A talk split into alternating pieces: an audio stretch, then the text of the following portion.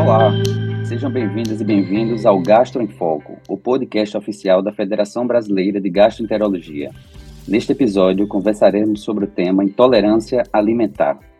Eu sou o Dr. Fernando Every, membro titular da Federação Brasileira de Gastroenterologia e professor da Universidade Federal de Sergipe, e irei conversar com a doutora Adélia Carmen Silva de Jesus, especialista em gastroenterologia pela Federação Brasileira de Gastroenterologia e vice-presidente da FBG.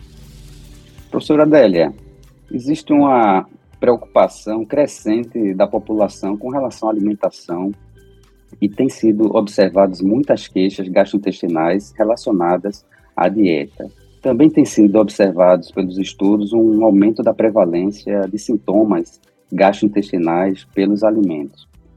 Quando que o gastroenterologista deveria suspeitar de intolerância alimentar? Obrigado, Fernando, pelo convite para a gente poder discutir um pouco sobre as intolerâncias alimentares, que, como você falou, é um tema muito em voga tanto na área profissional científica quanto da população leiga, né? A intolerância alimentar a gente consegue perceber ela em várias patologias do aparelho digestivo. A gente tem uma conjugação de síndromes, a dispepsia, a doença do refluxo, o intestino irritável, que pode ter um viés também da intolerância alimentar. E a gente deve suspeitar é pela anamnese, né? O principal diagnóstico da intolerância alimentar é uma boa anamnese e, às vezes, fazer um diário alimentar desses pacientes. Professora Adélia, considerando que esses sintomas eles estão presentes aí em diversas situações comuns, várias condições frequentes na gastroenterologia, quais os principais diagnósticos diferenciais das intolerâncias alimentares e como se dá o processo de investigação diagnóstica na prática clínica? Bom, o diagnóstico, como eu falei, começa pela boa anamnese. Quais são os principais queixos dos pacientes? Distensão abdominal, gases, dor abdominal, diarreia. Alguns pacientes você pode até ter constipação, mas o quadro clássico é diarreia. E ela está presente também em outras situações, mas as mais comuns das intolerâncias alimentares, a gente tem que fazer um diagnóstico diferencial com o supercrescimento bacteriano do intestino delgado, que é um, uma disbiose, e também sobre o supercrescimento fúngico do intestino delgado, que é uma condição pouco conhecida e pouco discutida.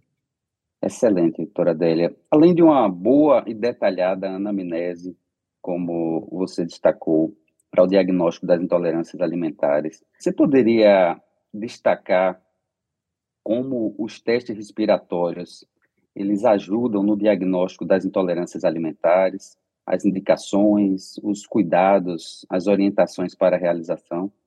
Bom, o teste respiratório é o padrão Moro para diagnóstico dessas intolerâncias. A gente tem disponível o diagnóstico respiratório para intolerância à lactose, frutose e frutano. A rafinose, que é uma intolerância bastante frequente no nosso meio, nós não temos o teste respiratório para o diagnóstico. Então, a gente tem a prova terapêutica, a gente tem a enzima para tratar a intolerância à rafinose, e se a gente usar e o paciente melhorar, a gente faz um teste terapêutico. E o teste respiratório, a gente tem que ter o cuidado de não usar antibiótico no último mês, não estar em uso de probiótico nas últimas duas semanas da realização do teste. E sempre que a gente pensar na intolerância à frutose, nós devemos primeiro descartar o supercrescimento bacteriano e, se presente, a gente tratar com antibiótico. Então, esperar mais um mês para depois poder solicitar o exame da frutose. Por que isso? Porque a, a né, o supercrescimento bacteriano do intestino delgado, ele altera a absorção a, da frutose. Então, você, às vezes, tratando só a FIBO, você já tem a melhora dessa intolerância. Excelente, doutora Adélia. É, vou falar um pouco agora sobre a intolerância alimentar mais frequente, né, bastante comum na população mundial e brasileira, que é a intolerância à lactose. É, muitas vezes os pacientes já procuram nosso consultório é, com tal preocupação e a gente tem disponível alguns testes diagnósticos, né, a depender da região, a depender da população que é atendida. Eu queria que compartilhasse conosco sobre esses testes diagnósticos que são mais utilizados no diagnóstico da intolerância à lactose. Bom, o mais utilizado de todos é o teste sanguíneo, que não é recomendado pela literatura, mas vamos ser realistas. É o que os convênios pagam, é o que a gente tem disponível e muitas vezes a gente utiliza. É, o padrão ouro, como eu falei, é o teste respiratório, mas eu costumo falar, Evelyn, tem regiões que você não vai ter nada, nem o teste sanguíneo, nem o teste respiratório. Mas a intolerância à lactose, apesar de ser a mais prevalente de todas, tem regiões do mundo que chega até 100% da população, como os japoneses. Aqui no Brasil, a gente tem uma média de 60% da população intolerante à lactose. O diagnóstico é muito fácil, né? O paciente mesmo, muitas vezes ele já chega no consultório autorrelatando, né? E fala assim, eu quando como um, um, tomo um sorvete, tomo leite, eu tenho diarreia, eu fico distendido, eu passo mal. Então é, é muito fácil essa intolerância, a gente dá o diagnóstico da intolerância à lactose. Muito bom, doutora Adélia. É, vamos agora falar um pouco sobre a intolerância à frutose, pegando o gancho aí que a senhora comentou, a frutose, que é um monossacarídeo presente bastante na nossa dieta, né, nas frutas, o xarope de milho, que é amplamente utilizado pela indústria alimentícia e fonte de frutose, e a gente sabe que o consumo excessivo está ligado a vários problemas metabólicos. Concomitante a isso, é, a gente tem intolerância à frutose, que é uma condição que é subdiagnosticada. Então, queria, a senhora que tem uma ampla experiência, gostaria de comentar sobre o diagnóstico e o tratamento e também a correlação entre a intolerância à frutose e os transtornos do humor. Bom, o diagnóstico é feito pelo teste respiratório, como a gente já comentou, afastando primeiro a cibo, afastando e se presente tratar, né? E lembrando que é interessante porque quando os pacientes começam a passar mal com a alimentação, ele percebe que a alimentação não está muito bom, muitas vezes eles recorrem só para usar fruta, porque fruta é saudável, né? A maioria tem essa impressão, a fruta é saudável e começa a consumir mais fruta. Como você comentou, xaropes de milho e, e outro alimento mais rico em frutose de todos é o mel. Então, quando você chama atenção, o paciente come mel e fruta, são produtos naturais, eles não acreditam que aquilo possa fazer mal. Além dos problemas metabólicos, como você já falou, né, é, de esteatose, coronariopatia, tudo que eles podem, né, a obesidade piora com, com o consumo da frutose. Mas o interessante, como você comentou, são as alterações psiquiátricas que a intolerância à frutose pode levar.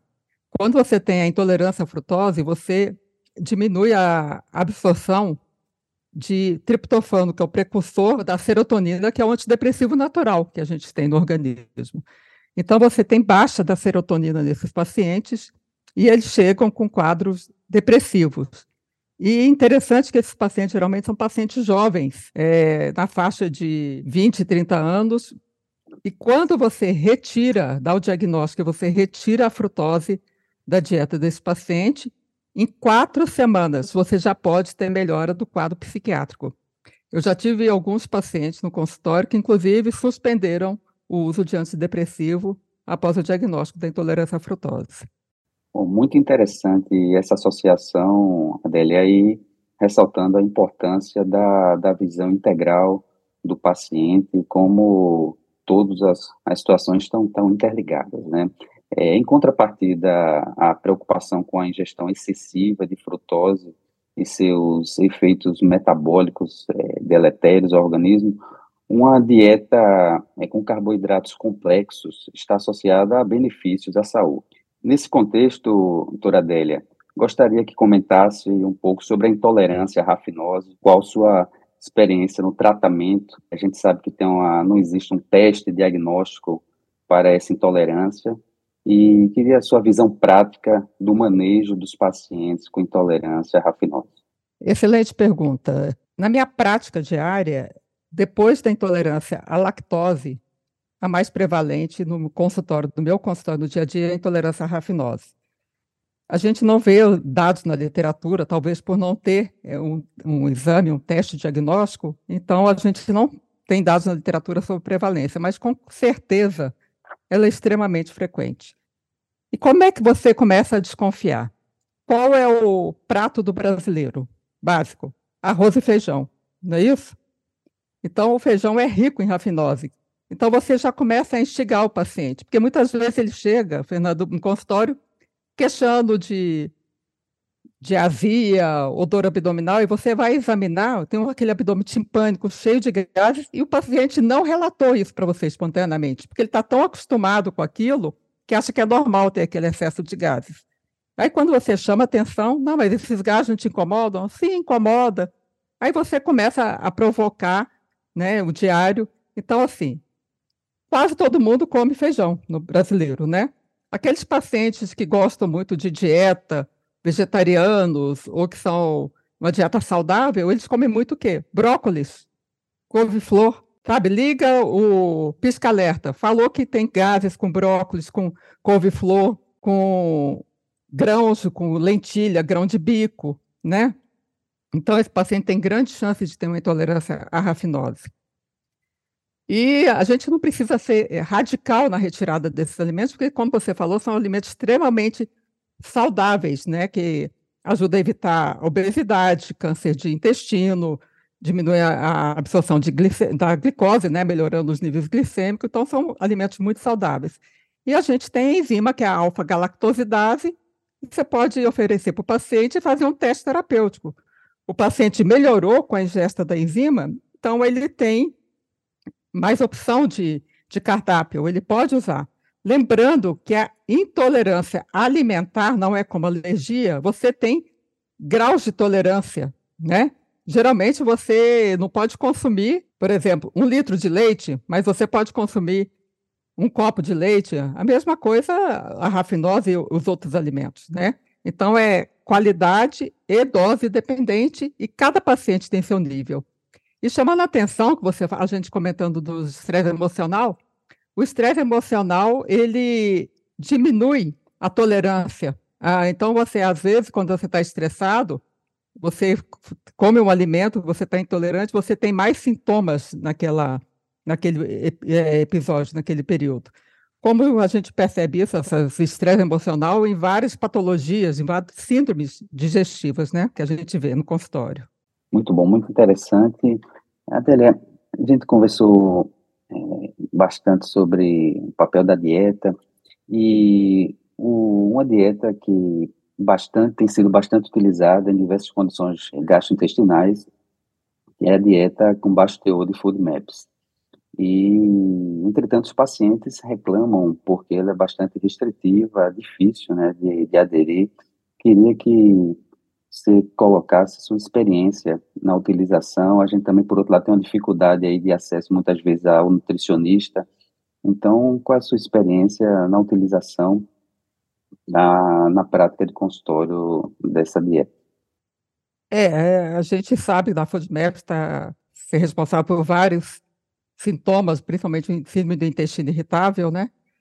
Eu confesso que eu nunca usei essa dieta food maps restrita, como eles falam, como a literatura mandava. Eu falo mandava porque agora tem se aberto outras opções, né? Porque eles mandavam retirar tudo por quatro semanas e, e introduzindo aos poucos os grupos, né? Da, da food maps, né? A frutose, a, a lactose, né? O, a rafinose mas hoje em dia, eu acho que você, com os testes diagnósticos, testes respiratórios, uma boa anamnese, até o teste terapêutico da rafinose com a alfa-galactosidase, você já consegue é, dividir essa intolerância, não precisa restringir tudo. E hoje tem trabalhos mais recentes que mostrando que você não deve fazer isso. É custoso, né, em termos financeiro, emocional, e tem pessoas que podem desenvolver até é, alterações psiquiátricas, ortorexia, né? É, anorexia decorrente dessa, dessa dieta FODMAPs, que muitas vezes esses pacientes, como eu comentei, é muito frequente esses pacientes já terem alterações emocionais psiquiátricas, e eles vão ser agravados com essa restrição. Então, eu não faço essa dieta FODMAPs como eles preconizavam, eu acho que tem o teste respiratório, você tem um diário alimentar, e você consegue, e com as enzimas, você consegue dar muito mais liberdade ao paciente e ele ter uma boa qualidade de vida. Excelente. Professora Adélia, é uma condição que faz diagnóstico diferencial e, e tem sido bastante frequentemente encontrada, é o supercrescimento bacteriano do intestino delgado. Na sua prática, como que se faz o tratamento dessa condição? Olha, é, vale a pena chamar a atenção que muitas vezes você é diagnóstico diferencial, mas elas também podem vir juntos, né? Nada impede no paciente ter uma intolerância alimentar e uma desbiose. A desbiose piora a intolerância, a intolerância pode levar à desbiose, uma mão de duas vias. Após o, o diagnóstico né, que a gente faz com teste respiratório, a gente trata com antibiótico, né? Você pode usar o metronidazol, a amoxicilina, a tetraciclina, a, a sulfa, sendo que também, assim, aqui no Brasil a gente tem pouco disponível, a rifaximina, né, que é o, o antibiótico de primeira escolha no, nos Estados Unidos, a gente faz um, um, ciclo de 10 dias de antibiótico. Eu normalmente associo probiótico, faço pelo menos dois meses de probiótico. Lembrando que você não deve dar um espaço de pelo menos duas horas na ingesta do antibiótico com probiótico, para o antibiótico não matar as bactérias boas. E não existe protocolo para você fazer um teste respiratório de cura, para ver se você melhorou a, a FIBO, né? Vai pela avaliação clínica mesmo. Professora Adélia, aproveitando a sua grande experiência no tema, queria que comentasse sobre o supercrescimento fúngico e qual o tratamento que você utiliza. Olha, é, falar que é pouco frequente, eu acho que não é verdade. Eu já tenho uma experiência boa com o tratamento de supercrescimento fúngico, e é um tratamento empírico, porque aqui no Brasil a gente não tem o, o teste, né, o exame que seria aspirado de jejum do duodeno com cultura. Tá? É, nós não temos presente no Brasil, mas ela tem situações que podem levar ao supercrescimento bacteriano, também poderiam levar ao supercrescimento fúngico. E o que chama atenção na prática para a gente, eu costumo chamar, é, na anamnese, duas coisas que me chamam atenção. Pacientes que comem muita pasta de amendoim, principalmente os veganos, né, que eles adoram comer amendoim. Amendoim é uma fonte rica de fungo, então esse paciente entra no grupo de risco.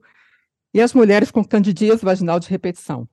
Tá? Isso aí também leva a pensar na síndrome fúngica e está incluído o supercrescimento fúngico.